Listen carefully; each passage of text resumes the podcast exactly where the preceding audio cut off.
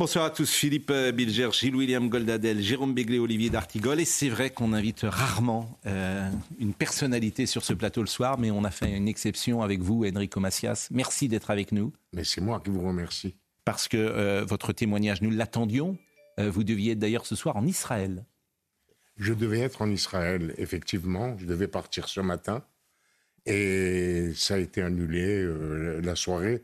C'était un colloque pour les Juifs de Constantine qui habitent en Israël. Et donc, je me suis, on était obligé d'annuler la soirée. Quoi. Euh, on va pas faire la fête quand, quand on est en deuil. J'ai vu que quelqu'un était en train de vous appeler euh, en même temps que commençaient les, les, questions. Voilà, en même temps que commencer l'émission, mais vous pouvez lui répondre, bien évidemment. Non, je vais le mettre en avion, c'est pour ça. Mettez-le effectivement en avion. Gilles William, euh, hier, vous avez ému beaucoup euh, de nos téléspectateurs euh, en évoquant évidemment votre situation personnelle, parce que vous avez beaucoup d'amis et de familles qui sont aujourd'hui hein, en, Israël, et comme beaucoup de, de, juifs français, à qui on pense une nouvelle fois ce soir, vous attendez des nouvelles et vous êtes euh, en ligne en permanence, j'ai envie de dire, avec Tel Aviv ou avec Jérusalem. Il y a des nouvelles euh, qui sont ponctuées de temps en temps par des alertes. Et dans ce cas-là, euh, les miens sont obligés d'aller dans les abris. Mais vous savez, je ne me plains pas. Et ils ne se plaignent pas non plus en comparaison avec ce que certaines familles ont payé et sont en train de payer et paieront toute leur vie. Donc je suis, je peux pas, on n'a pas le droit de se plaindre du tout. On a le droit d'être malheureux, et je suis très malheureux, mais nous ne nous plaignons pas. Et je voudrais vous dire quelque chose que je n'ai jamais dit, jamais de ma vie. J'avais un principe auquel je tenais beaucoup. C'était de ne jamais rien comparer avec le nazisme. Jamais. J'ai jamais fait cette comparaison-là, et que d'aucuns ont fait, dans des manières saugrenues. Je peux vous dire que pour la première fois de mon existence, je vis ce qu'ont connu les juifs pendant le nazisme. Massacrés en tant que juifs, y compris leurs enfants, des femmes violées, des bébés décapités. Par conséquent, je considère que nous sommes en présence de nazis sans galvauder du tout le nom, et ceux qui leur trouvent des excuses, ou ceux qui ne veulent pas les condamner pour ce qu'ils sont, sont des collaborateurs.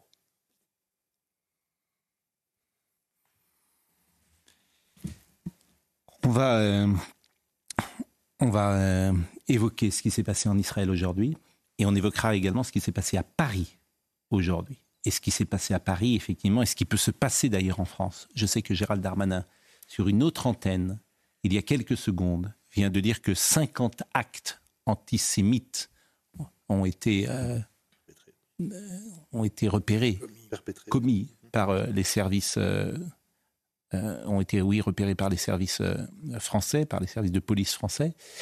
Et euh, il a également annoncé qu'une enquête était ouverte contre le NPA pour apologie du terrorisme après les propos du NPA sur ce qui s'est passé samedi à Gaza. Je voudrais qu'on voit d'abord, et vous faisiez allusion à l'instant, à ce qui s'est passé dans ce kibbutz, avec le reportage de Louis Lallemand, ce kibbutz de Bieri, avec une situation qu'on n'avait jamais connue effectivement. De longues traînées de sang sur le sol, jusqu'à l'intérieur de la maison, et des corps. L'attaque a été violente et a duré plusieurs heures dans le kibbutz de Berry, situé dans le sud d'Israël. L'incursion des terroristes a été filmée. Ils abattent le conducteur d'un véhicule et franchissent le portail. Il était tôt ce samedi matin quand ils ont pénétré dans la communauté. Armes à la main, on les voit traverser une place, comme s'ils étaient à la recherche d'habitants. Ils sont restés là plusieurs heures dans ce kibbutz pour traquer et tuer.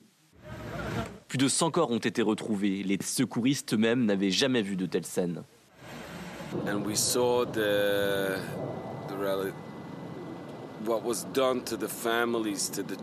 Nous avons vu ce qui a été fait aux familles, aux enfants. Cela fait 33 ans que j'occupe ce poste. J'ai tout vu, je pensais avoir tout vu, mais quelque chose comme ça, je ne l'ai jamais vu.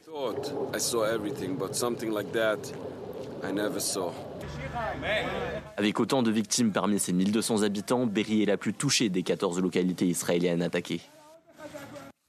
ça, c'était le kibbutz de Berry. Vous avez le kibbutz de Far Haza, avec ces images qui nous arrivent. je, préviens les téléspectateurs, les, les, images peuvent être extrêmement violentes et il est possible que vous n'ayez pas envie de voir euh, précisément ces images. Regardez le sujet de Yael Benamou. C'est un massacre près de Sderot, Kfaraza, à quelques centaines de mètres de Gaza. Des corps d'enfants et d'adultes jonchent encore le sol de ce kibbutz. Des découvertes macabres ont été signalées à l'intérieur des maisons, comme en témoigne le général de division Itaï Verouv. Vous avez vu des bébés, des mères, des pères dans leur chambre et comment les terroristes les ont tués? Ce n'est pas une guerre, ce n'est pas un champ de bataille. Il s'agit d'un massacre, d'une activité terroriste. Les journalistes de la chaîne i24 News présents sur place évoquent des corps de victimes mutilées, des maisons brûlées avec des familles entières tuées à l'intérieur. Pour le général de division Itaï Verouv, cela renvoie aux heures les plus sombres de l'histoire du peuple juif. Je n'ai jamais vu ça de ma vie. Nous imaginions que cela aurait pu arriver du temps de nos grands-parents dans les pogroms en Europe et dans d'autres endroits. Ce n'est pas quelque chose qui se produit de nos jours. Les journalistes sur place ont eu du mal à trouver leurs mots pour décrire les atrocités commises par le Hamas. Les mêmes mots reviennent toujours. Les commentaires de guerre, les commentateurs de guerre disent tous la même chose. On n'a jamais vu ça. Et les témoins disent je ne croyais pas euh, pouvoir un jour voir ça. que doit-on faire?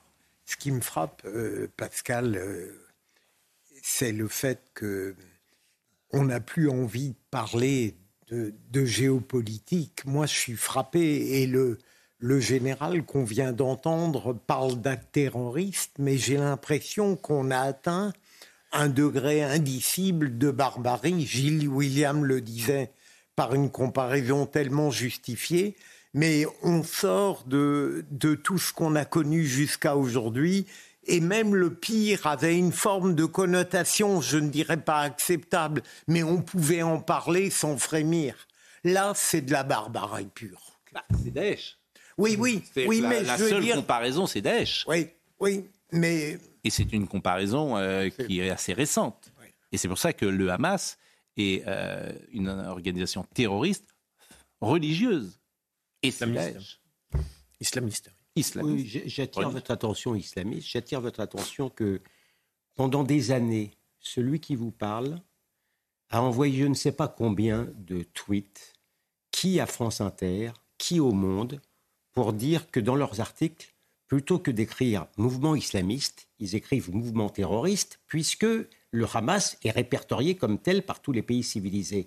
C'est seulement hmm. maintenant qu'ils daignent à employer le mot terroriste. Pas tout le monde. Et vous avez lu ce matin euh, Libération qui s'est dessillé. C'était fascinant ah de voir ces gens qui se sont toujours trompés mm. tout le temps et toujours sur ce sujet-là. Oui. Vous avez peut-être vu euh, l'éditorial. Non, pas vu. Il est bientôt. Il est bien tard. Mm. Il est bien tard. Il y a une chose qui me frappe, on parlait hier de 11 septembre. D'une certaine façon, dans la dramaturgie, c'est pire que le 11 septembre. Le 11 septembre, une heure après, on avait vu les tours tomber et on avait un bilan qui d'ailleurs a été revu un peu à la baisse. Là, trois jours plus tard, euh, on voit, euh, j'allais dire heure après heure, des villages, des gens par dizaines, par centaines peut-être, qui ont été massacrés. Et on, a l'impression que heure par heure, le degré de l'horreur progresse. Et le bilan aussi progresse.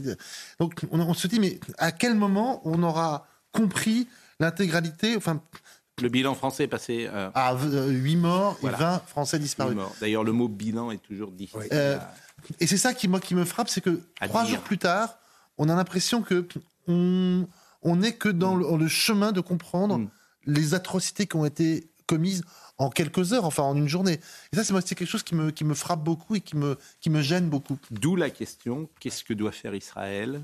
Quel type de réponse? Le Hamas a annoncé qu'il y aura une exécution d'un otage par jour. Cette question, elle est au cœur de la société israélienne aujourd'hui. Mm. Quel type de réponse euh, Est-ce une réponse terrestre?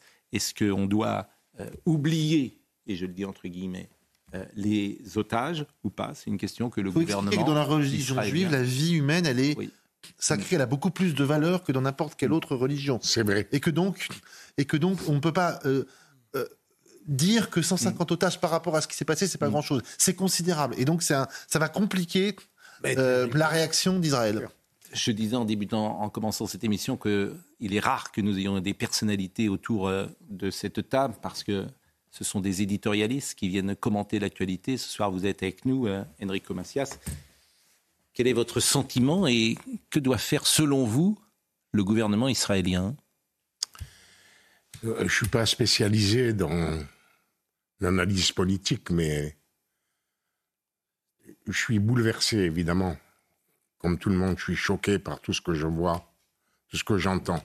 Ça ne s'est jamais, ça n'est jamais arrivé à ce point. Ça n'est jamais arrivé. L'horreur absolue. L'horreur absolue. Moi, ce que je pense, c'est que. C'est jamais arrivé depuis 45. Comment? Je dis c'est jamais arrivé depuis 45. Oui, mais, il y a, cette période-là, effectivement, l'horreur absolue a existé. C'est l'horreur absolue encore. C'est l'horreur absolue encore. Malheureusement. Et ce que j'ai remarqué, c'est que le, le, Hamas ne veut pas de juifs dans la région. C'est pas une question de politique, de, d'État palestinien ou, quoi que ce soit. Ils veulent éradiquer les juifs de la région. Ils veulent éradiquer notre civilisation. Parce qu'il ne faut pas se leurrer. Ce qui arrive en ce moment en Israël, ça peut nous arriver ici en France aussi. Mais j'entends ce que vous dites, mais ceux qui disaient ça il y a un an ou il y a deux ans étaient taxés d'extrême droite, Enrico Macias. Précisément, ben, la guerre de civilisation. Moi, je ne veux pas taxer d'extrême droite ou autre chose. Non, mais c'est le discours de la dernière veux, campagne. Dénoncer cette horreur. Et quand j'entends l'extrême gauche hmm. qui se défausse devant cette horreur, eh ben, vous m'obligez à dire ce que je voulais pas dire ben, il faut les dégommer, ces gens-là. Il faut les dégommer. Il faut les... En tout cas, faut... Euh, politiquement. Non, non, il faut les dégommer. Politiquement. Politiquement. Oui, ben, bien sûr, mais peut-être même euh, physiquement. Électoralement. Électoralement. Non, non. Enrico je vous en prie. Non, mais je, vous en prie. Oui. Je vous en prie. Ne disons pas cela. Et je retire cette phrase que vous n'avez pas pensée. Pour vous, Mm. Parce qu'évidemment, euh, on ne peut pas aller euh, sur euh, ce type d'injonction. Écoutez, franchement, quand on voit des bébés décapités, mm. quand on voit tout ça, vous, vous croyez que c'est bien de ce qu'a fait le, LFI je, suis d'accord avec vous, mais ah ben. la France insoumise qui n'a pas condamné le Hamas n'est pas responsable des crimes qui se passent sur le sol. En réagissant comme ça, ils sont complices intellectuellement, euh, j'entends ce que vous dites, mais je, retire le mot euh, que euh, vous avez employé. D'abord parce que je voudrais pas, j'ai beaucoup d'affection pour vous et je ne souhaiterais pas que vous deveniez la cible précisément. vous savez, je vais vous dire, moi je dis ce que je pense. Hmm. Moi je n'ai pas peur d'être une cible. J'ai tout le temps été menacé, tout le temps. Hmm. Eh bien, je n'ai pas peur. Je n'ai pas peur. Je dis ce que je pense devant cette horreur c'est tout. Alors évidemment, ce sujet dont vous parlez, il va nous intéresser. C'est la réaction ici euh, à, Paris. Vous n'avez pas vraiment répondu d'ailleurs à ma question. Que doit faire Israël? J'ai posé cette question hier. que doit faire Israël? Est-ce que, on je sait déjà ces otages hum. On sait déjà ce que a annoncé Benjamin Netanyahou. C'est-à-dire? Euh, C'est-à-dire, il a annoncé une, qu'il voulait reconfigurer le Proche-Orient et il a annoncé une, une riposte hum. parce que l'effet de souffle est tel, l'émotion est telle euh, visant euh, en premier lieu Gaza. Et donc ce qui s'annonce, c'est une intervention terrestre sur Gaza avec le Hamas qui va se protéger derrière les otages israéliens et la population civile palestinienne. C'est-à-dire qu'il euh, y a eu cinq guerres à Gaza sur les 20 dernières années. Est-ce que cela a réduit l'influence du Hamas? C'est-à-dire que le fait que les auteurs de cette barbarie soient pourchassés et punis, ça c'est un combat juste. Par contre, il y aura aussi des victimes innocentes dans la population palestinienne que le Hamas va se, servir comme bouclier humain. Mais vous, savez que en ce moment... Et je pense aussi à eux. En ce moment, c'est bien de penser à eux, mais en ce moment-là, devant cette horreur, tous les, tous les représentants du Hamas, ils sont soit au Qatar, soit, en Iran, ou dans en Iran, soit en Iran. Et c'est vrai.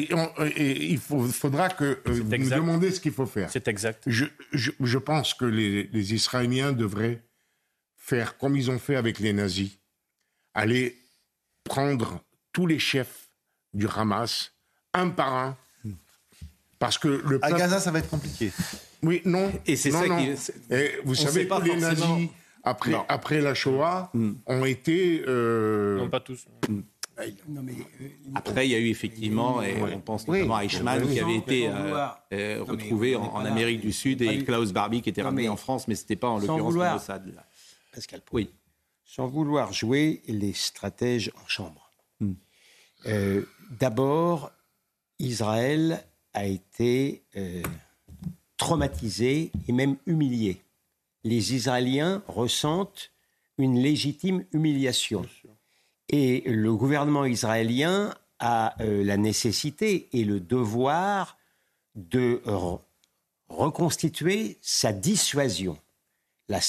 Or, l'exercice est difficile, sans parler même des otages, puisqu'ils vont être obligés de frapper, de chercher des chefs qui sont quand même aussi à Gaza, mais qui sont à 150 mètres sous des hôpitaux Oui. ou sous des écoles. Mais c'est ainsi, c'est la dure loi de la guerre. Le- le- Israël a la nécessité tactique, stratégique et, et, si j'ose dire, eschatologique de frapper, si possible d'éradiquer le, le, le- le- le Hamas, alors même, alors même que c'est extrêmement difficile. Mais pour terminer, je me permets de vous rappeler que personne n'a prétendu, euh, cher ami, personne n'a prétendu que les Américains ont commis des crimes de guerre lorsqu'ils étaient obligés de bombarder l'Allemagne. Je voudrais qu'on écoute Meilleur Habib et qu'on vienne maintenant sur l'actualité euh, française, qui s'est passé aujourd'hui à l'Assemblée euh, nationale. Meilleur Habib, vous le savez, est euh, député euh, des Républicains qui représente euh, la communauté euh, juive. Israël. Non, et député Israël. De la des circonscription. Français de l'étranger d'une circonscription qui englobe euh, Notamment Israël. Exactement, Israël. notamment Israël. Donc je voulais euh, d'abord, euh, il, a, il a évoqué euh, la mort de- du fils d'un de ses amis avec beaucoup d'émotion à l'Assemblée nationale. Écoutez euh, cette euh, question qu'il a posée à Elisabeth Borne. 50 ans jour pour jour. Après la guerre déclenchée le jour de Kippour,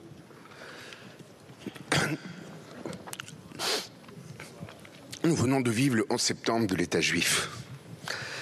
Cette fois, c'était Shabbat, et le jour sacré de Simchat Torah.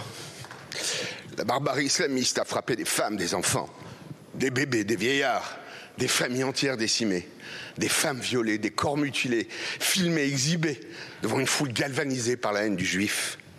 Le Hamas, c'est Daesh. Des juifs victimes de pogroms 120 années après Kishinev. Jamais depuis la tragédie de la Shoah, autant de juifs n'avaient été massacrés le même jour. Mais cette fois, c'est en Eretz Israël. Quatre Français ont été tués, dont Avidan, ce magnifique jeune homme né à Bordeaux. Une quinzaine de disparus. Et les 200 000 Français d'Israël que j'ai l'honneur de représenter sont menacés ou sous les bombes. Je pense à eux. Ne vous y trompez pas, cette guerre est une guerre contre notre civilisation, entre la civilisation et la barbarie. Non, pas une guerre de territoire, les colonies, mais Israël a évacué Gaza jusqu'au dernier centimètre carré. Le Hamas veut un État à la place d'Israël, mais pas à côté d'Israël. Israël est le premier rempart contre l'islamisme qui a défiguré la France avec 271 morts. Ces barbares s'attaquent à notre modèle de société, nos valeurs, notre art de vivre, mais surtout notre conception du monde et de la dignité humaine. Si Israël perd cette guerre, c'est le monde libre qui vacille, c'est eux ou nous. N'oubliez jamais Sartre. Pas un Français ne sera en sécurité tant qu'un Juif en France ou dans le monde pourra craindre pour sa vie. Madame la Première ministre, la guerre sera longue. Est-ce que vous pouvez m'assurer que la France rendra directement le Hamas de la sécurité de nos otages? Que la France fera confiance à Tsal, l'armée la plus morale du monde, pour détruire totalement et écraser le Hamas qui, qui a servi son peuple? Que vous allez dissoudre la NPA et autres qui font l'apologie du terrorisme? Et, enfin éviter les manifestations comme à Sydney où on a crié, gazé les juifs hier. Enfin, depuis que l'Assemblée nationale a voté les pleins pouvoirs au maréchal Pétain, je ne pensais pas que l'antisémitisme se déchaînerait ouvertement à la gauche de ces bancs. L'histoire jugera cette cinquième colonne nichée au cœur de la République. Je vous remercie. Je vous remercie, monsieur le député.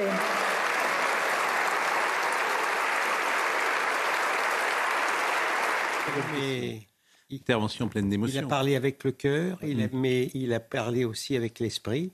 Et je crois qu'il a touché, euh, à part Mm. les gens qu'il a légitimement morigénés, il a touché, je crois, le cœur de l'Assemblée, très largement. Euh, il fait allusion euh, d'une manifestation à Sydney où on a crié à mort les Juifs.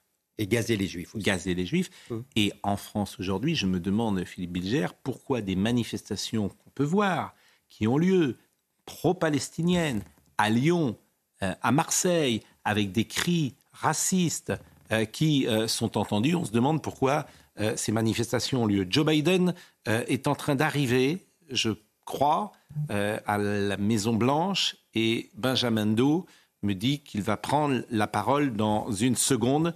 Euh, Joe Biden, président des États-Unis, euh, nous sommes en Good direct. afternoon. Bonjour. You know, there are moments in this life, Vous savez, il y a des moments dans une vie literally, when the pure, unadulterated evil lorsqu'on assiste au mal le plus pur. Ce mal qui se propage dans notre monde. Le peuple d'Israël vit euh, ce moment. Elle a vécu ce week-end. Les mains couvertes de sang de l'organisation terroriste du Hamas.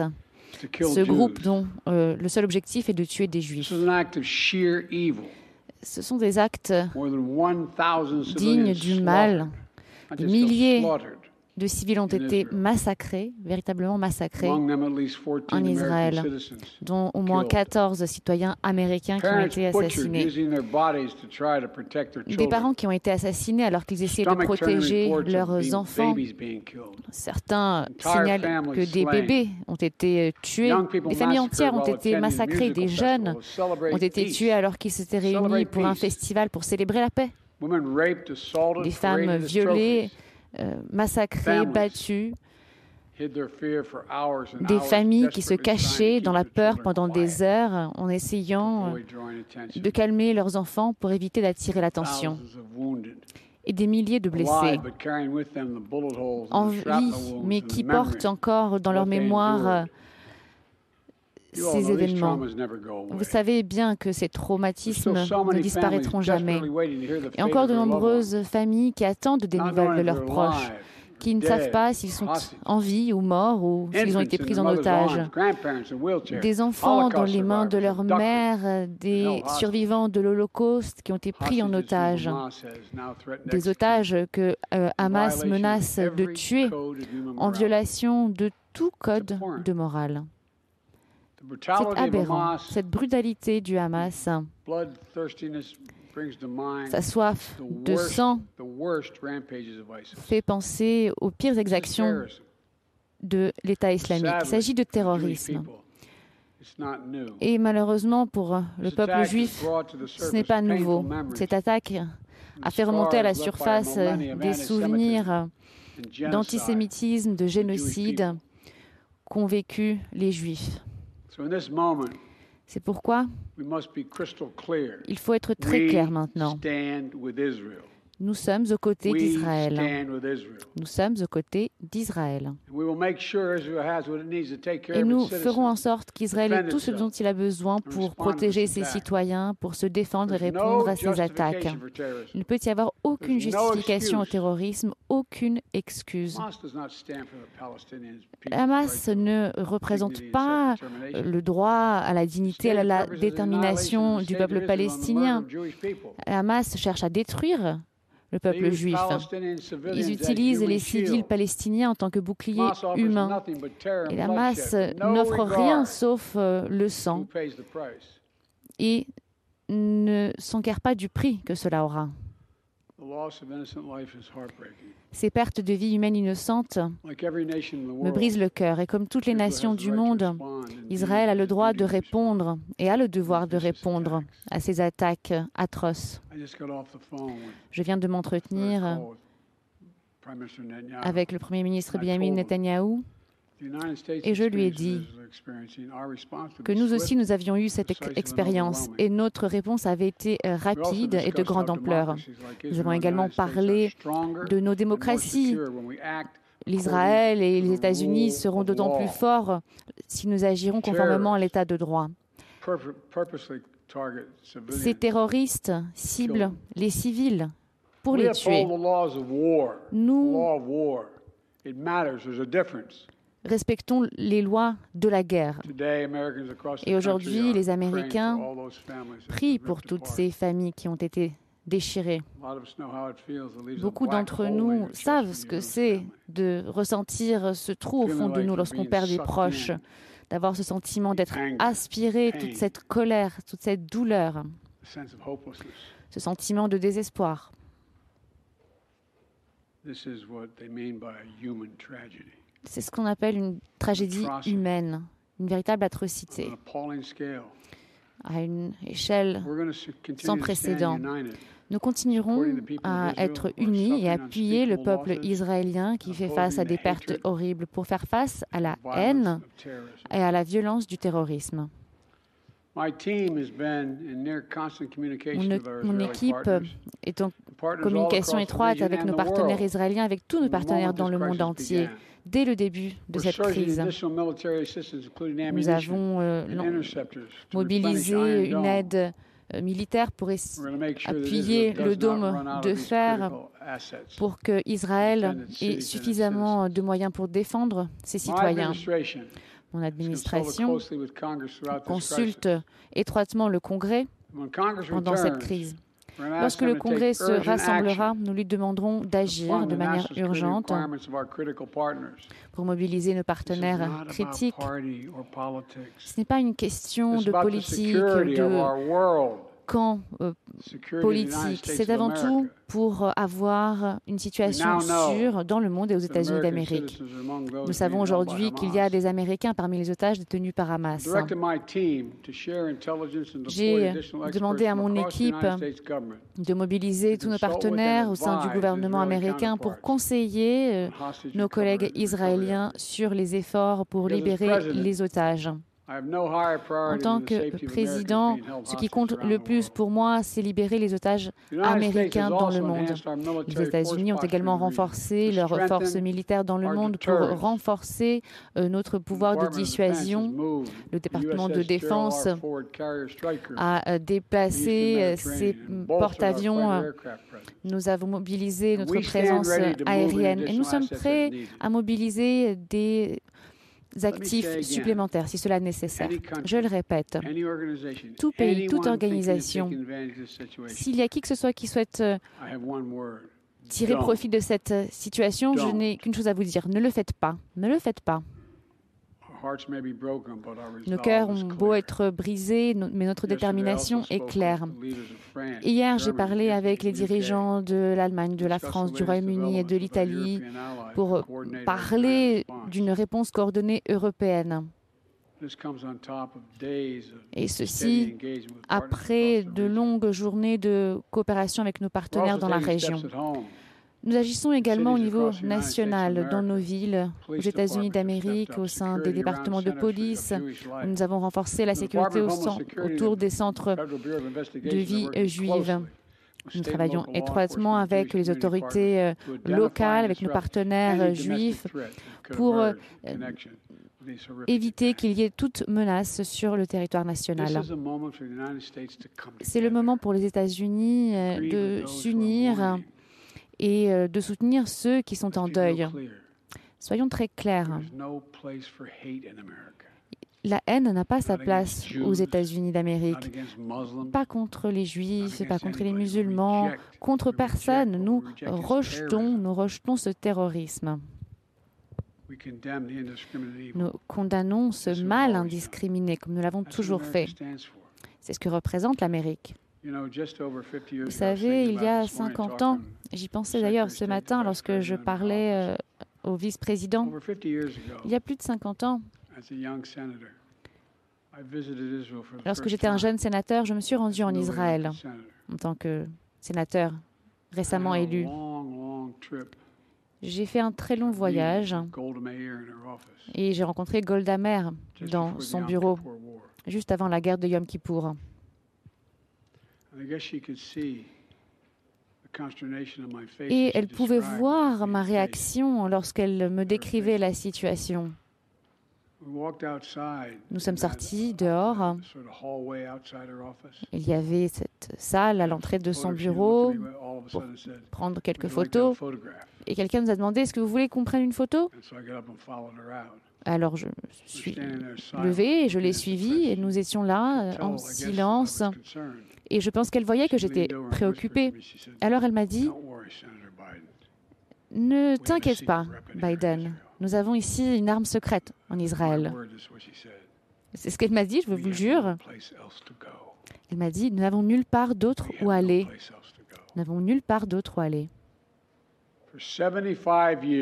Pendant 75 ans, les citoyens israéliens protégeaient les juifs dans le monde pour que les atrocités du passé ne se reproduisent jamais. Alors, il ne doit y avoir aucun doute. Les États-Unis soutiennent Israël. Nous ferons en sorte que l'État d'Israël puisse se défendre aujourd'hui et demain, comme nous l'avons toujours fait. C'est aussi simple que ça.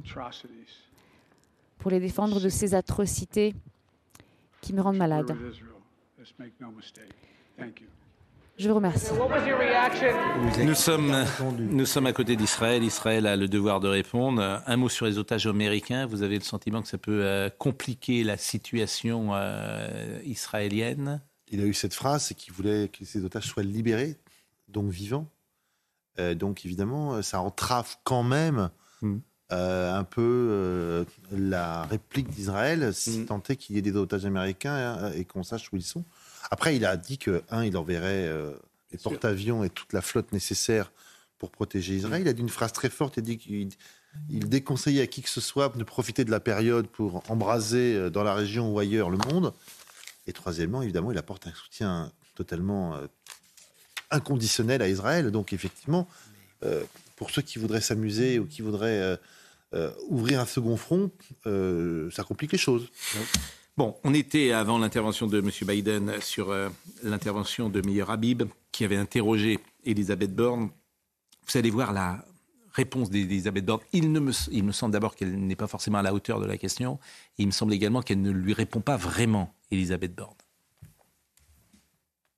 Monsieur le député Meyer Habib, en tant que député des Français établis en Israël, j'ai conscience de la gravité de la situation à laquelle vous faites face. Je l'ai dit, la première chose qui nous vient à l'esprit, c'est l'horreur. L'horreur du terrorisme, l'horreur des témoignages, l'horreur face à des hommes, des femmes, des enfants massacrés. Face à ces drames, nous sommes aux côtés d'Israël et du peuple israélien. Israël a droit à la sécurité, droit de se défendre. Rien ne peut excuser le terrorisme. Aucun acte ou propos antisémite n'est acceptable. Nous ne les tolérerons ni dans les cortèges, ni sur les réseaux sociaux. Ce n'est pas la vraie, vraiment la question. Non. Elle a répondu, en tous les cas pour être gentille, partiellement. Hmm. Notamment, mais Habib lui demandait ce qu'elle comptait faire par rapport au nouveau parti anticapitaliste que, qui a commis le délit d'apologie de la violence terroriste. Et on a appris comme d'ailleurs que Gérald Darmanin, une enquête était ouverte. Mais Il l'a dit tout à l'heure dans une émission mais, mais, de télévision. La première ministre n'a pas répondu là-dessus, pas plus qu'elle a répondu sur l'incrimination par Meir Habib des députés d'extrême gauche, mais hmm. à sa décharge, elle avait déjà dit ce qu'on devait déjà en penser hier, et honnêtement, elle a eu le courage de dire que euh, derrière l'antisionisme, se cachait l'antisémitisme. Donc il ne faut pas non plus faire un mauvais procès à la Première ministre. Là où vous avez raison, Pascal euh, Pro, c'est que, euh, certes, euh, je ne voudrais pas introduire une polémique un peu vulgaire.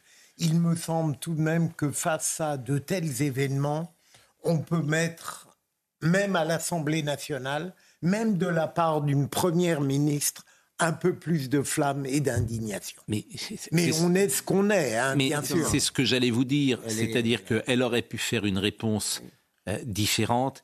On a une réponse de techno. Absolument. Pardonnez-moi de le dire comme ça, et sans vouloir polémiquer sur un sujet euh, très grave, euh, qui demande un peu d'émotion, un peu de chair, me semble-t-il, et un peu d'incarnation. Je ne suis pas d'accord. Elle veut Parce que on ne peut pas, je ne suis pas d'accord. D'abord, au regard de son histoire personnelle et familiale, personne ne peut douter euh, de son intense C'est pas ce qu'on dit. Je, doute. C'est que on ne peut pas attendre d'elle, en termes de ressources de communication, ce qu'elle ne peut pas faire. Bien sûr. Voilà. Mais parce qu'elle n'est pas à sa place, tout simplement. mais je ne sais pas. C'est bah, peut-être ça que ça veut dire. C'est pas un soutien, euh, un soutien inconditionnel au gouvernement, mais vous attendez dans Donc vous avez une techno qui est Premier ministre et tout Mais oui, On a le droit mais de on, dire peut, ça. on, on ne peut pas lui, lui, lui faire euh, un procès. C'est pas un procès. En termes, mais, ou en tout cas simplement remarques, souligner que c'est des gens qui sont pas à leur place. de- C'est pas à la hauteur. C'est-à-dire que faire de la politique, me semble-t-il, ce n'est pas ça. Oui. Maintenant, c'est. Il y a aussi des, politiques non, qui mais- peuvent être su- Non, mais il est- je comprends ce que dit Pascal. Euh, Lorsque vous faites de la politique, vous n'êtes pas qu'un technicien. Vous devez aussi parler au cœur. chose. Vous devez parler au cœur. on a le droit- C'est tout. Voilà. on a le droit d'être ému par ce qui s'est passé, même si on est technicien. On a le droit d'être ému par la question posée par son interlocuteur. Et effectivement, la réponse était une réponse banale sur un ton habituel et monocorde à une question ça. qui n'était ni Mais- banale, ni, ami- ni, ni habituelle, ni monocorde. Donc il y a quand même. Il faut qu'on une première ministre dans ce jeu de, de questions-réponses s'adapte. dire, à l'emphase, à l'énergie et au, et au- pense, oui. et au- Je au pense. mot Non, de, mais- de- mais de- de comme- celui qui la questionne. Jérôme, Là, pas. Je pense qu'elle en est incapable. Oui, bien sûr. C'est tout. C'est pas. Et donc, faut pas lui faire lui en faire le reproche. Mais On- si, mais on, comme on peut en faire la, pour- on peut en faire la triste constatation. Elle pourrait en faire, elle aurait pu faire un effort. On peut au moins quelques minutes sortir de sa nature. C'est possible pour n'importe qui, mais on sent bien qu'elle veut replacer cette tragédie exceptionnelle au sens propre dans le cours que ordinaire. c'est sa manière d'y Je fais un exemple très simple, Olivier. Quand un curé fait une messe d'enterrement sur le même ton qu'une messe classique du dimanche, il y a quelque chose qui ne va pas. Et bien là, on est dans ce registre-là. euh, je préfère lui faire le procès de ne pas avoir répondu à la question concrète sur le sort du nouveau parti anticapitaliste, et j'y vois une nouvelle fois, au risque de me répéter, le privilège rouge. Éric Dupont-Moretti, je voulais qu'on l'écoute et après on parlera de euh, Madame Panot. Éric Dupont-Moretti qui a rappelé que euh, l'apologie euh, du terrorisme est susceptible de 5 ans d'emprisonnement. Écoutez le, le ministre de la Justice. L'Union européenne a euh, dit très clairement que le Hamas était un groupe terroriste. Il n'y a aucune ambiguïté sur cette euh, question. Alors vous avez raison, Madame la députée, il y a des règles et vous allez souffrir que je vous les rappelle. La démonstration de soutien à un groupe terroriste, l'apologie du terroriste, c'est un délit, c'est une infraction, c'est très clair.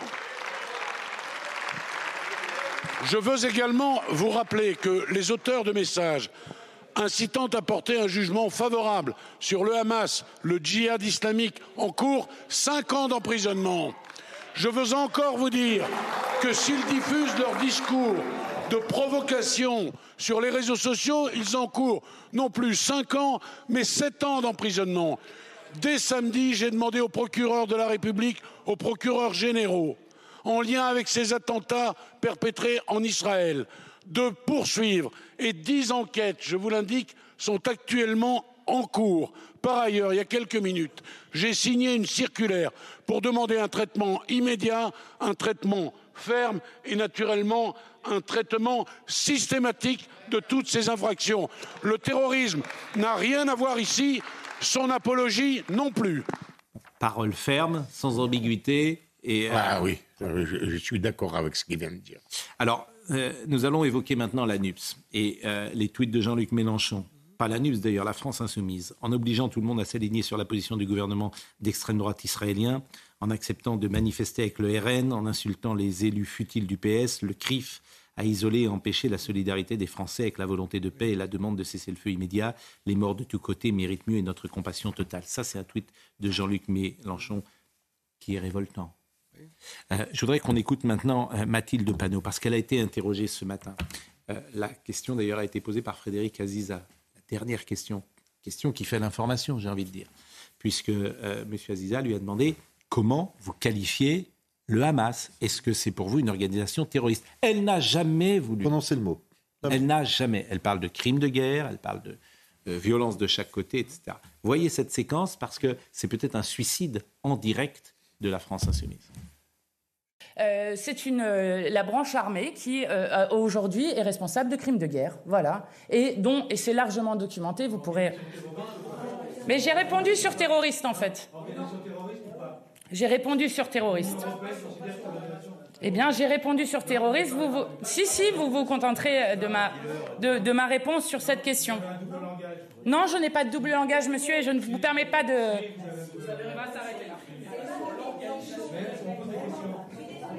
Qu'elle est mauvaise Non, mais c'est très intéressant. C'est très intéressant. D'abord, l'incrimination de, de Mélenchon contre le CRIF. Il faut reconnaître que le CRIF, pendant des années, a été un peu trop timide envers l'extrême gauche. Donc l'extrême gauche n'est pas habituée. On pensait que c'était la méchante extrême droite, mais on ne touchait pas l'extrême gauche. Donc, On peut dire que, l'extrême gauche s'est un peu sentie chez elle au CRIF à certains moments. sans dire qu'elle était chez elle, elle se sentait exemptée de faire quoi que ce soit. Ça, c'est la première chose. Donc, c'est fini. Et je m'en réjouis parce que je- ça n'a pas été faute de le reprocher au CRIF. Deuxièmement, on sent bien, pardon de le dire, elle sait qu'on fait un procès euh, justifié à son parti, la France insoumise, depuis plusieurs jours sur le fait qu'elle ne mette pas en cause le terrorisme du Hamas. Et même lorsqu'on lui l'enjoint de le faire, elle ne le fait pas. C'est comme si elle était tenue. Comme si par rapport à une partie de sa clientèle, ce serait trop déceptif de dire oui, le Hamas est une organisation terroriste. Donc ils ont dû faire les comptes, ils ont dû penser qu'au moins il fallait garder le caractère, du- au moins le sûr noyau dur de sa clientèle. Je n'ai pas d'autre explication. même pas sûr de Philippe Bilger. pas d'autre. Mais alors Philippe pourquoi. Philippe Bilger, il, me, il me semble Et on terminer, un certain mo- oui. il me semble qu'à un certain moment, euh, peut-être euh, ce matin ou hier, elle avait évoqué le terrorisme au sujet du Hamas. Mais peut-être que je fais une Euh, erreur. Tu fais une erreur. Pourtant, on me l'a rapporté ce soir. Bon, il y a des demandes évidemment que le PS, le Parti socialiste, quitte la NUPS. C'est Madame euh, Hidalgo, par exemple, qui a dit Mélenchon représente une impasse absolue pour la gauche. Elle a dit cette position de Jean-Luc Mélenchon n'est absolument pas une surprise pour moi. Je ne tombe pas des nues. Il n'a pas condamné l'attaque du, du Hamas, etc. Mais je voulais vous faire écouter quand même ce qu'a dit Boris Vallot. Boris Vallot est un député du Parti de socialiste qui a vendu son âme, lui aussi, pour un PS, hein, plat de lentilles, disons-le, à la France insoumise. Il a travaillé avec M. Hollande, M. Ballot. Il s'est déshonoré. Ce que vous allez entendre là, il s'est déshonoré. Écoutez ce qu'il dit. Pour lui, euh, le PS doit rester dans la NUPS. À quoi sert la NUP Elle sert dans le moment que nous sommes en train de vivre à euh, construire une alternative. Une alternative aux libéraux qui sont au pouvoir, une euh, alternative à l'extrême droite qui menace. Et de ce point de vue-là, nous donnons parfois le spectacle de polémiques, de désaccords qui nous amènent à nous interroger sur le fonctionnement de notre intergroupe. Nous ne mettons pas fin, euh, évidemment, euh, à la NUP. Nous croyons à la nécessité de l'union de la gauche. Nous avons eu de belles euh, réussites, mais indéniablement, elle doit fonctionner différemment. Et nous allons, dans les jours, dans les semaines qui viennent, nous poser euh, sur chacun des sujets euh, qui sont, ou des travaux qui sont sur le métier, la question de notre fonctionnement. Honte à Boris Vallot, qui est associé aujourd'hui avec dire une formation politique qui n'a pas condamné. Dire au- aujourd'hui que l'extrême droite inquiète, il faut quand même une sacrée dose d'audace, de cécité, de mauvaise foi. de- C'est quand même euh, plus. c'est l'argument euh, le plus à plat possible. Ceux qui n'ont Philippe cessé de dénoncer l'extrême droite au nom de la morale, de manière aberrante, à mon avis, la mettent au rencard quand il s'agit euh, d'appréhender leur union ou non avec les filles. C'est assez comique, enfin tragique. Mais la, Tragique. la réalité politique, c'est que la NUPS est morte aujourd'hui. Elle était déjà en soins palliatifs, mais ce qui s'est passé ce week-end depuis euh, les Je crois attaques- que j'ai réussi à la dégommer. depuis les attaques, laissez-moi terminer, depuis les attaques terroristes islamistes, la NUPS est morte. Elle y a aujourd'hui une fracture dans les expressions politiques entre des personnes de gauche qui le disent Mm. et des personnes de gauche qui, qu'à un cas, bon an, mal an, essayent de faire du cabotage, de la communication, tout en se disant, mais euh, ça, ne, ça ne peut pas tenir. comment vous Donc c'est la expliquez réalité. qu'une personne comme- comment vous, Non, elle est morte. comment vous expliquez qu'une personne comme M. Vallot, qui était un proche de François Hollande, puisse imaginer travailler avec la France insoumise, le qui est aujourd'hui. Bah, un mouvement islamo-gauchiste ou islamo-fasciste. Comment est-ce possible Oui, je- je- Comment, euh, comment je les vous- yeux de ces gens-là sont-ils à ce point de tout- fermés? Et ce qui est extraordinaire, comment peut-il cibler ce qu'il appelle l'extrême droite? Hmm. Je voudrais qu'il la définisse d'ailleurs, l'extrême droite dans l'Assemblée nationale, parce que ça m'intéresserait beaucoup. c'est les gens qui Donc- siègent le plus à droite. Do- Donc, faut pas qu'il s'étonne, M. Vallot et le Parti socialiste, qu'il soit à moins de 2%. Parce Oui. que c'est ça la réalité. Mais en tout Il ne cas- représente plus personne. en cas- Il est insignifiant tout cas- parmi les insignifiants. D'accord. En tout cas, depuis samedi, je sais qu'on parle beaucoup de LFI et il est normal qu'on puisse en parler Ah oui. au regard du contenu de leur réaction. Regardez aussi les voix de gauche qui, à la seconde même où le drame est arrivé, ont une parole très claire, ferme et vrai. Ils existent encore. Un Je vous demande de ne pas en désespérer Un mot et de noter ce qu'ils ont dit. Un mot, que, C'est un cheval, un mot que je voulais vous faire écouter. C'était ce matin, Marine Le Pen était euh, chez Sonia Mabrouk. Et elle a parlé du pas de vague. Qu'est-ce qui explique cette situation? Bon, on peut être d'accord ou pas d'accord avec euh, les options de Marine Le Pen. Mais sur ce point, ce pas de vague qui a gangréné la société française depuis tant d'années, dans tous les domaines. Pas de vague à l'hôpital, dit-elle. Pas de vague à l'école, dit-elle. Et elle a tellement raison sur ce point. Elle a, elle a bien parlé aussi en ce qui concerne le, le La- Hamas. hein. Ah oui. Elle a fait un très bon discours sur Ce le que je vous propose, c'est d'écouter euh, précisément cette intervention parce que euh, elle pointe un état d'esprit, parce que c'est une question d'état d'esprit qui gangrène la société française et qui peut-être euh, va changer. Écoutez. Et, et le parti du président euh, n'est pas très clair non plus, il faut être tout à fait honnête. Bah, écoutez, Renaissance? Bah, écoutez, il y a eu, un vote au Parlement européen en juillet sur les relations avec l'autorité palestinienne. Il y a eu toute une série d'amendements que Renaissance a refusé de voter. Ils ont voté contre. Les amendements disaient quoi? Israël est un État souverain qui a le droit de se défendre contre le terrorisme. Ils ont voté contre. Euh, il faut un meilleur contrôle des fonds versés par l'Union européenne à la Palestine. Ils ont voté contre. Appelé, euh, un amendement appelait, appelait, pardon, à un arrêt immédiat du terrorisme palestinien. Ils ont voté contre. Euh, un amendement s'inquiétait du comportement du Hamas qui veut une solution à un seul État et donc la fin de l'État d'Israël. Ils ont voté contre. Donc, je veux dire, il y a un moment, il faut que tout le monde prenne conscience. Qu'est-ce que vous tirez comme conclusion de ce que vous êtes en train de dire qu'ils sont complices aussi? Parce qu'on va parler dans quelques instants de la France insoumise. C'est pas une complicité. C'est une naïveté? Je ne sais même pas si c'est une naïveté, c'est pas de vague. Parce que c'est ça en réalité ce dont notre pays meurt depuis euh, des années face euh, à la lutte qui est nécessaire contre le fondamentalisme islamiste. Pas de vague, pas de vague dans l'éducation, pas de vague à l'hôpital, pas de vague dans les associations, pas de vague dans les clubs de sport, pas de vague avec euh, euh, le, le, le- le- le conflit israélo-palestinien, pas de vague. Le diagnostic, il faut le poser. Est-ce une guerre de civilisation, oui ou non? Oui, oui, c'est Est-ce l'Occident contre euh, les fanatiques bien. religieux? Si c'est ça, si c'est ça, Oui. à ce moment-là, il faut prendre tous les moyens. Oui, mais ce n'est pas que le pas de vague. Il y a une. Mais, mais c'est ce qui se dit depuis des années. Oui, mais c'est que c'est une guerre de civilisation. Et ceux qui le disaient. C'est plus que pas de vague, c'est de la complaisance. Non. Ah bah je suis désolé. Je- C'est au je- de la fond, lâcheté. ça- c'est au fond de la Ah, lâcheté. C'est au fond de penser c'est pas grave, ça va s'arranger. On met la poussière sous le tapis. Vous êtes d'extrême droite, vous dites n'importe quoi. Allez dans les facs, allez dans les écoles, allez dans les lycées. C'est plus que ça. Je veux dire, et, et voyez ce gars, allez dans le sport, allez dans le monde du sport et entendez les présidents de clubs, entendez ce qui se dit, ce qui se passe au basket, au, au football, dans tous les sports de France. Entendez cela. Ben, Je vous dis que c'est pas, c'est plus que du vague, c'est une sorte de complexe par rapport à l'autre. Le fait de, de- le- ne pas oser revendiquer euh, son occidentalisme ou le fait d'être français, c'est, une sorte de sourde honte. C'est beaucoup plus que le pas de vague, si vous voulez. Bon, Oui, mais-. J'entends bien, mais maintenant, qu'est-ce que vous faites?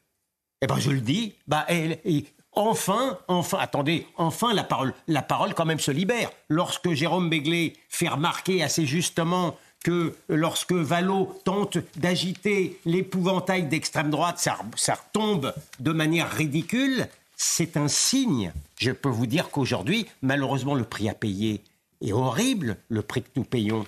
Le prix, le prix que nous payons, ça a été tous les attentats en France. Le prix que nous payons, c'est l'insécurité en France. Le prix que nous payons, ce sont les massacres en Israël.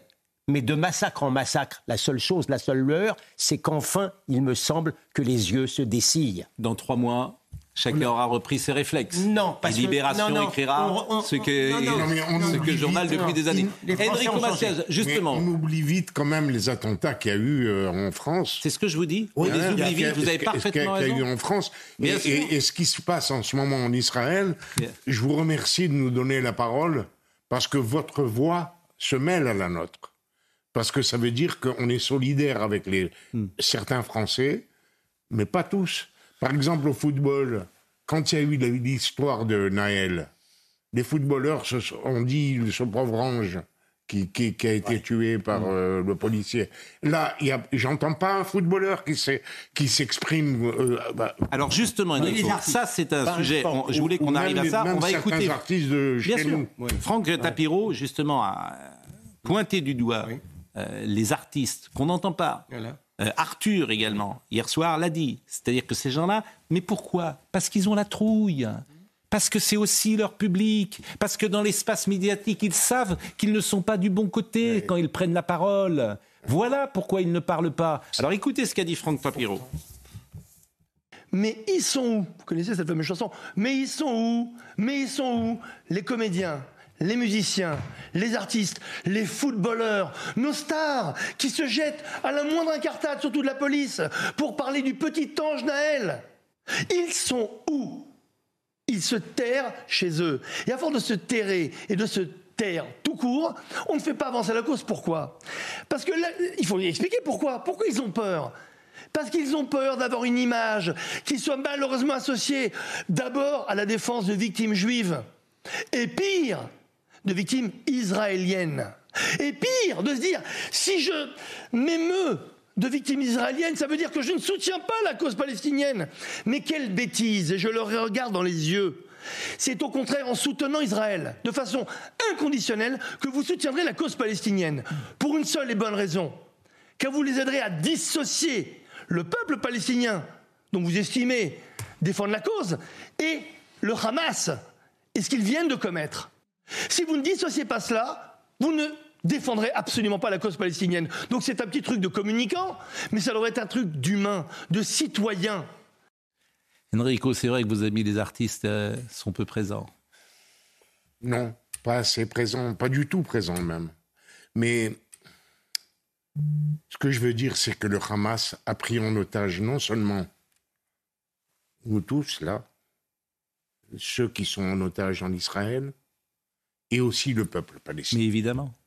Il faut Parce le si dire. jamais il y a euh, une riposte très dure contre le, les- les- le Hamas, c'est le peuple palestinien qui va en souffrir. Il faudrait euh, euh, faire une sorte de psychologie, de leur apprendre, de pédagogie aux, aux- aux- aux jeunes, aux enfants palestiniens. Mais sans doute, il est-il peut-être, euh, quoi, sans doute ou peut-être, est-il trop tard? Euh, Gilles William. Oui, je veux dire que à travers l'expérience, la triste expérience française et israélienne, on voit bien qu'il y a des bonnes victimes et des mauvaises victimes, des bourreaux dont on parle et des bourreaux dont on ne parle pas. On ne doit pas parler des bourreaux islamistes, que ça soit en France ou que ça soit en Israël, que ça soit le violeur de Cherbourg ou que ce soit le type du Hamas, que ce soit la violée de Cherbourg ou bien que ce soit le décapi- décapité en Israël. La réalité, elle est là des deux côtés de la Méditerranée. Je voudrais répondre à Enrico sur la, sur la jeunesse palestinienne. À Gaza, 50% ont moins de 18 ans. Et ils n'ont connu quasiment que le Hamas et que le blocus. Et aussi l'enseignement dans les écoles de la haine du juif. Bien sûr, Oui, c'est pour ça qu'il de faut la haine du juif. Ça, il faut pas mais- l'oublier. je suis d'accord avec Il vous. faut pas Mais, mais d'ailleurs, ceux qui ont commis les, et ceux qui ont ceux qui ont commis les crimes, parfois sont très jeunes. Au lieu de leur apprendre la haine du juif, il Hmm. faudrait leur apprendre que le, le, le Hamas est en train Mais de les Enrico, mettre en, en c'est un mauvaise position. faudrait pas passer. Je pense que cette génération, c'est très compliqué. Il ne faudrait pas louper la Enrico Macias, c'est un vœu pieux, c'est un endoctrinement. On a connu ça dans le passé, dans d'autres régimes. Ce sont des jeunes gens depuis 2005-2006 que le Hamas est en place, qui sont élevés au lait de la colère, de la rancœur, de la haine. Oui, et ça va être très difficile pour cette Et du génération de blocus, sortir. Et du blocus. Sans alternative en plus. Exactement. Bon, il nous reste trois minutes. Vous êtes venu nous voir et on va terminer sur une image différente. Euh, c'est aujourd'hui les 60 ans de la mort d'Edith Piaf. Donc euh, aujourd'hui est un jour particulier parce qu'Edith Piaf était dans, dans, dans, la légende française une figure particulière. Je crois que vous l'avez connue et que vous l'avez euh, rencontrée et peut-être même avez-vous chanté avec elle? Non, je n'ai jamais chanté avec elle, mais en tout cas, je l'ai accompagnée à chaque fois qu'elle devait chanter à l'Olympia, je me rappelle, avec Théo Sarapo. On la tenait et on l'accompagnait euh, vers la scène.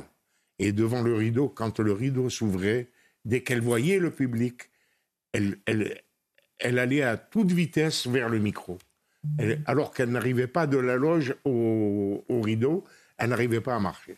Et vous, vous faisiez les premières parties à ce moment-là vous étiez... Non, rien du tout. J'étais juste euh, ami. un ami, un admirateur d'Edith Piaf. On était dans la même maison de disques. Et puis ce qu'elle a fait pour moi, j'oublierai jamais. Mais je suis pas là pour parler de moi. Mais euh, elle a, j'avais, fait un spectacle à l'ancienne Belgique, un de mes premiers spectacles. Et avant, euh, quand, je suis passé, elle a dit, elle, était passée avant, avant mon spectacle, elle a dit Rappelez-vous d'Enrico Macias, il fera une grande carrière. C'était il y a 60 ans. Elle est morte euh, un 10 octobre, mais sa mort n'a été annoncée que le 11 octobre. Elle est morte à, dans le sud de la France et sa mort était euh, annoncée à Paris. Pourquoi? Parce qu'elle ne pouvait pas, une légende comme euh, euh, Edith Piaf ne pouvait pas mourir en dehors de Paris. Donc qu'est-ce qui s'est passé? Qu'est-ce qui s'est passé? Et Jean Cocteau est mort aussi, me semble. Qu'est-ce qui s'est passé? On a mis Edith Piaf dans une ambulance avec la complicité d'un ambulancier. Oui. On l'a fait remonter à Paris le 10 octobre, nous sommes d'accord. Elle est arrivée sans doute dans la nuit du 10 au 11 octobre, boulevard Lannes.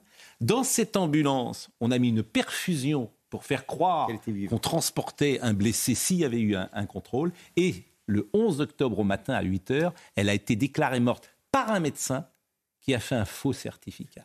Vous vous rendez compte, cette Incroyable, période, cette période aujourd'hui ne pourrait oui. pas se faire. C'est-à-dire qu'elle était morte le 10 octobre dans le sud de la France et le certificat médical du médecin a validé la mort le 11 octobre oui. au matin. Tout ça pour 8 heures, Tout ça pour mourir à Paris. Oui. Parce que la môme Piaf, d'ailleurs, elle avait dit je voudrais mourir à Paris. Elle était née dans le 20e, en 1915. Elle est morte en 1963. Elle avait 47 ans. Elle était usée, fatiguée de ça. Elle faisait 1m47 et euh, elle chaussait du 34 et elle reste dans nos cœurs avec notamment ah. euh, cette chanson exceptionnelle.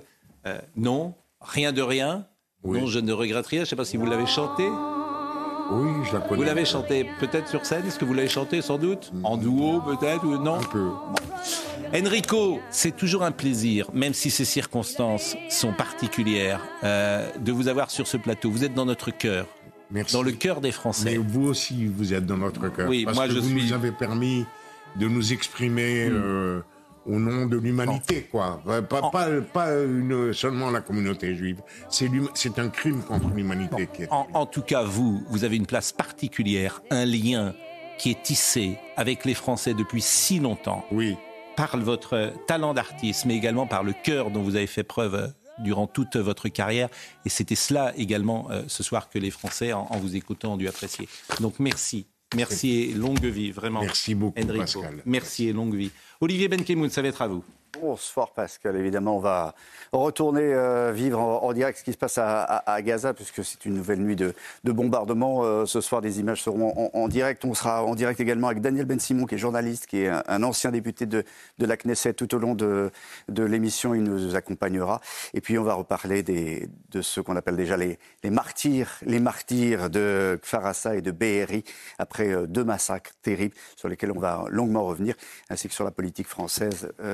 Quoi être euh, ce soir absolument euh, dégoûté de ce qui s'est passé, peut-être euh, aussi un peu à l'Assemblée nationale. Merci à Arnold Cara qui était à la réalisation, merci à Philippe qui était à la vision, merci à Grégory Possidalo, à Benjamino, à Lucas Buzetti, à Florian Doré. Toutes ces émissions sont à retrouver sur cnews.fr et je salue une nouvelle fois tous les juifs français qui nous écoutent. Je sais qu'ils sont très nombreux. Toutes nos pensées les accompagnent. Je connais leur angoisse, je connais leur inquiétude, parfois aussi leur colère. Et vraiment du fond du cœur, nous les embrassons ce soir. Rendez-vous demain matin.